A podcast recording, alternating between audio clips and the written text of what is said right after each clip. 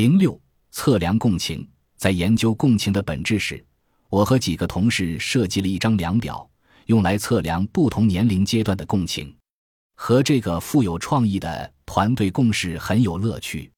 共情商数量表成人版一，我能轻易看出别人是否想加入对话。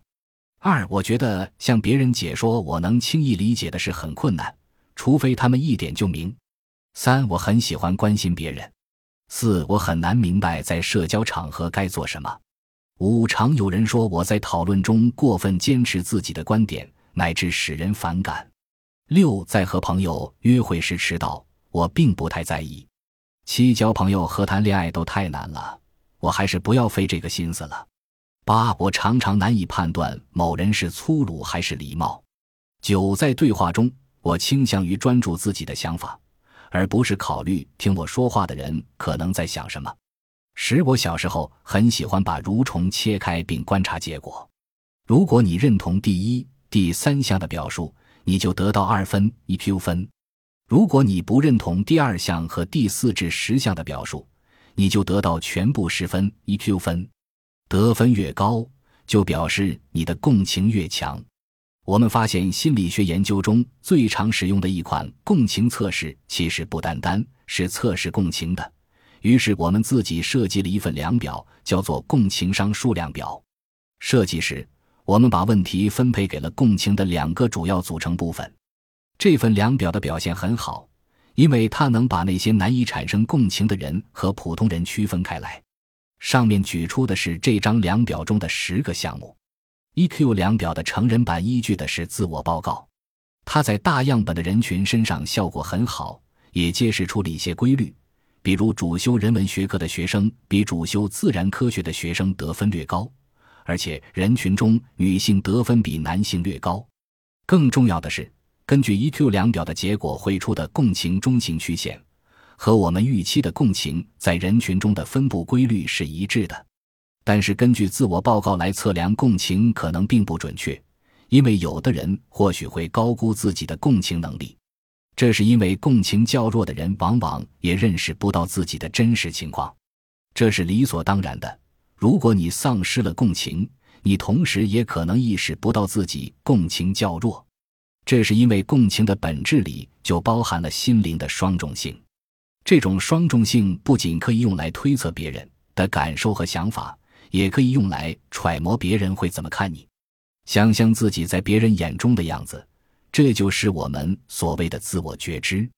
我遇见过一些共情较弱的人，我感觉他们仿佛没有观察自己内心的能力，他们似乎缺乏了一架反向的潜望镜，无法获得关于自身在别人眼中的任何影像。你或许担心有人在填写 EQ 量表时不够准确，这个你大可不必担心，因为我们的数据样本很大，难得有些不准确的结果也会相互抵消。后来我们又设计了一个儿童版的 EQ 量表，由儿童的父母填写，我们从中发现了和成人 EQ 量表一样的规律。平均而言，女孩的 EQ 要比男孩的略高。总之，EQ 量表直观地显示了谁共情较高。谁共情较低，谁又处于中档。我们将在下一章中认识几个得分极低的人，但是在那之前，我还是想先展示一下不同的个体在 EQ 上的差异范围。共情机制，想象人脑中有一条回路，共情回路决定了我们每个人能够产生多少共情，我们称它为共情机制吧。根据 EQ 量表的结果，我们可以把共情机制分出七个等级。这些等级都很宽泛，在平日的生活里，由于共情的短暂起伏，我们都可能在同一等级内部略微移动，但我们所在的等级是大致固定的。处在零级的个人完全没有共情。我们将在第三章里认识几个这样的人，他们要么是自行到医院求诊，要么是因为触犯了法律或经过强制诊断而被扣押。这个等级的一些人可能沦为罪犯。犯下比如谋杀、袭击、折磨和强奸等罪行。所幸的是，不是所有零级的成员都会对别人实施暴行。他们中的一些只是很不擅长人际交往，并非想伤害他人。而零级的另一些成员就很不同了。你即使向他们指出他们伤害了别人，他们也完全无法理解你的意思。这些人无法体会悔恨或者内疚，因为他们压根不知道别人的感受是什么。这是极端中的极端，是共情彻底为零的例子。处在一级的人也可能伤害他人，但他们对自己的行为有一定的反思，也会表现出懊悔。只是事发的时候，他们控制不住自己。显然，共情并没能有效地制止他们的行为。这个等级的人。脑中的共情回路有一部分断了线，而这个部分正是在正常情况下阻止他们伤害他人身体的回路。在特定的条件下，这些人也能表现出一定程度的共情。可是，照他们自己的说法，一旦暴脾气上来，他们就会变得怒火中烧，理性判断完全受到蒙蔽。到这种时候，也就顾不上别人的感受了。可怕的是。共情回路的断裂会使这些人犯下极端的暴行，在凶案当时，他们的心中会涌起难以遏制的攻击欲和毁灭冲动，什么事情都做得出来。受害者此刻变成了一件物品，只能被消灭或者移除。处在二级的人仍然有巨大的共情障碍，但他们对其他人的感受已经有了些许体会，因此不会再发动身体攻击了。这或许还不足以遏制他们对别人叫骂，或是说出一些伤人的话来。但是，当他们看见别人的感情受了伤害，他们还是有足够的共情，能意识到自己做错了事。不过，他们还是无法自然而然地预估别人的细微感受，要受害人或旁观者的反馈，才会意识到自己的行为过分了。一个处于二级的人，在生活中只能胡乱应付，他总是会说错话或做错事。他们总是因为这些失礼的言行惹上麻烦，有时在工作上，有时在家中。他们或许会因为这个而丢掉工作、失去朋友，但他们总闹不明白自己究竟做错了什么。处在三级的人已经知道了自己有共情障碍，他们可能会为此掩盖或者补偿，比如回避时时需要使用共情的工作或人际关系。对于他们。努力假扮正常会耗费大量精力，造成格外紧张。他们有的会在工作中回避他人，因为社会交往实在太难了。他们宁愿埋头工作，希望这样就不必与太多人接触。他们或许意识到了自己听不懂别人都能听懂的笑话，大家的面部表情是那样费解，自己到底该怎么做？他们从来拿不准。对这个等级的一些人来说，寒暄。闲谈和对话都好似噩梦，因为这些活动没有明确的准则，也难以捉摸。当他们终于回到家里，那份释然是巨大的。他们只想独处，做回自己。